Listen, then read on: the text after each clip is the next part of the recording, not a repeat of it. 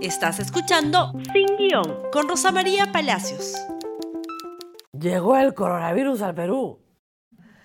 El titular es tridente, ¿no? Las caras de pánico de todos. Bueno, de nuevo, calma. Parece que deseáramos inevitablemente creer que todos vamos a morir. Eso es falso. Se ha explicado ya en este programa la semana pasada, pero lo vamos a volver a hacer que el coronavirus se esparza por el mundo entero es inevitable. ¿Por qué? Porque la contención que debía funcionar en China no funcionó. Y una vez que salta Irán, salta Italia, mientras más lugares del mundo tengan la enfermedad, es posible que otros lugares evidentemente tengan casos de contagio. Desde que tomamos aviones es así desde que los españoles llegaron a América, también. La humanidad, ¿no es cierto?, vive, convive con el tráfico de sus virus, que a veces avanzan más rápido que la propia humanidad. ¿Qué significa que llegue al Perú? Significa que hay una persona que estuvo en Europa, que ha llegado a Lima, ha tenido los síntomas, ha ido a un centro hospitalario, se le ha hecho el hisopado, y ha salido positivo para este tipo de coronavirus, que como sabemos, los virus coronavirus son varios y muchos ya existían. Este nuevo aparece en el hisopado. Tratamiento, váyase señora a su casa y aíslese. Ese es el tratamiento. Es un hombre joven. ¿Va a morir de coronavirus? No, no va a morir de coronavirus, ni remotamente. Pero ahora viene la parte que es tal vez la más interesante que es la parte de la vigilancia epidemiológica. Complicada palabra. ¿Quiénes son estos médicos? Son detectives, pero sí, detectives de virus. Buscan el caso cero, que sería este. Ya apareció un caso cero. ¿Y qué hacen con el caso cero? Buscan todos los contactos de ese caso cero. Es como si un ladrón se hubiera metido a tu cuerpo, ¿no es cierto? Y tú quieres saber dónde estuvo antes ese ladrón o con quién estuvo en contacto ese ladrón dentro de tu cuerpo. Entonces, la persona que está aislada tiene que recordar muchas cosas. ¿Dónde estuvo en Europa? ¿Con quién estuvo en Europa? ¿En qué avión regresó al Perú? ¿En qué fila se sentó? ¿Quiénes iban a su lado en el avión? Luego, en su grupo familiar, quiénes son las personas más cercanas, en su trabajo, en fin, una lista que puede ser bastante larga de las personas con las que tuvo contacto. ¿Por qué? Porque ese caso cero va a contagiar por estadística a 2.6 personas. Pero a su vez, esas 2.6 personas pueden contagiar a otras 2.6, 2.6, y ser 3.000 personas en el lapso de 5 días. Salvo que lo contengas. Si lo contienes en el caso cero, no hay caso 2, no hay caso 4, no hay caso 6, o sea, se contiene ahí. Es lo que se trató de hacer en China. Al médico, que lamentablemente falleció de coronavirus, que fue el que dio la alerta, no le hicieron mucho caso al principio. Pero la idea era contenerlo en China. Por eso es que la ciudad de Juan se cierra. Dice, nadie sale de sus casas para que nadie se contagie. Muy al principio no se conocía la, la letalidad de este virus, que es muy baja. Eso hay que repetirlo una y otra vez. El 80% de las personas contagiadas ni siquiera se dan cuenta que han tenido coronavirus, porque tienen los mismos síntomas que un resfriado común. Hay un 20% que sí van a tener una sintomatología un poquito más aguda y van a consultar con un profesional de salud. En ese caso, lo que le va a decir el profesional de salud es, regrésese a su casa y aíslese. ¿Para qué? Para que no contagie a nadie más. Si usted cree que tiene coronavirus, puede llamar al teléfono 113. ¿Qué cosa es el teléfono 113? El Centro de Atención Epidemiológica. ¿Por qué? Porque a estos detectives les interesa ir a su casa, hacerle el hisopado y saber con quién estuvo usted para que de esa manera se pueda establecer la cadena de contagios y se hace un cerco. Es como tener atrapado al ladrón cercado. El virus dentro del cuerpo de ese ladrón y los detectives lo cercan. Y como ya no contagia a nadie más, muere ahí. Muere ahí. Y ya no hay más contagios. Oiga, pero puede llegar otro. De nuevo, hacemos la misma operación. Cercas y ya no hay más contagios. Eso es lo que está tratando de hacer epidemiología en este momento.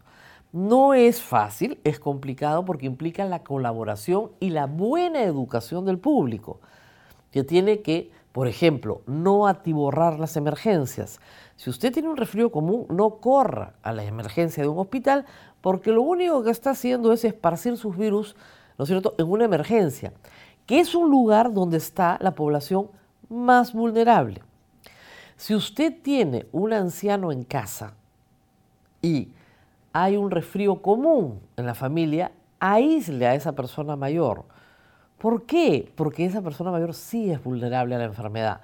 Lo que ha quedado claro es que los niños no tienen problemas, las mujeres embarazadas tampoco, los adultos sanos tampoco, pero los adultos mayores que tienen condiciones preexistentes en su salud, diabetes, asma, tratamiento de cáncer, etcétera, sí son vulnerables a este virus. Y por lo tanto, esas son, ese grupo de riesgo, ese grupo crítico, es el que se tiene que cuidar en la población. Las medidas, las mismas que para la gripe, ya lo hemos dicho tantas veces, no necesita usted comprarse una mascarilla, no sirve para nada. Lávese las manos con jabón varias veces al día. Que no hay agua, que no hay jabón. Bueno, eso efectivamente esa debería ser la llamada atención a las autoridades de salud pública. Si van a invertir, por favor inviertan en que todos los baños de los establecimientos del Estado, sean de salud, de educación, etcétera, cuenten con baños con agua y jabón. Eso es central para combatir no solamente esta enfermedad, sino todas las enfermedades virales.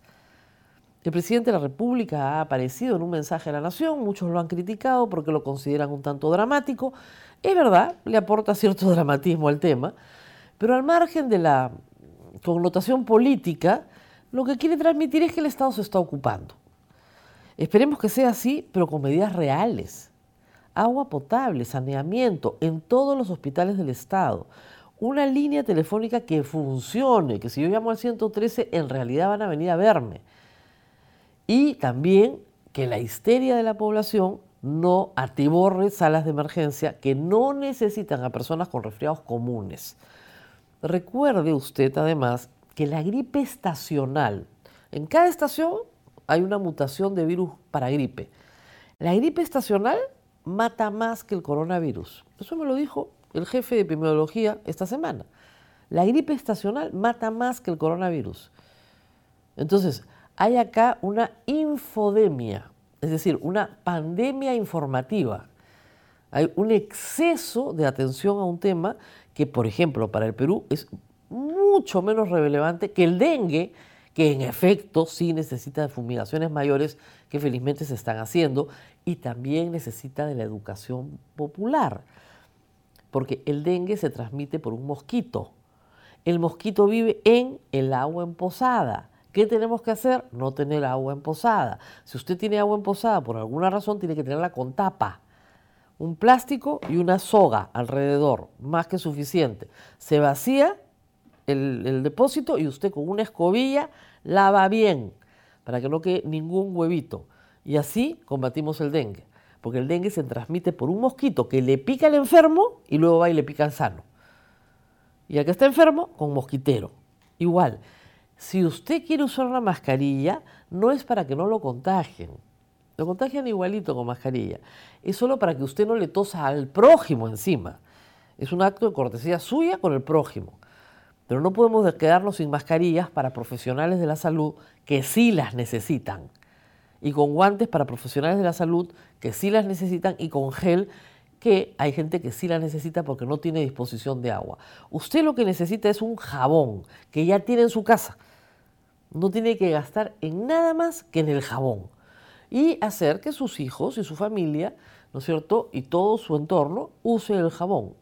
Y si quiere, en esta época, ¿no es cierto?, de cambio de clima en el Perú, ya vamos a entrar hacia el otoño, bueno, no salude con beso, no de la mano, listo, Y cuando llegue a su casa después de ir en un ómnibus donde todo el mundo pasa su mano por el mismo pasamano, lávese las manos cuando viene de la calle y se va a ahorrar un montón de problemas. También han sugerido que no se toque la cara, sobre todo si está en la calle agarrando el pasamanos y haciendo así.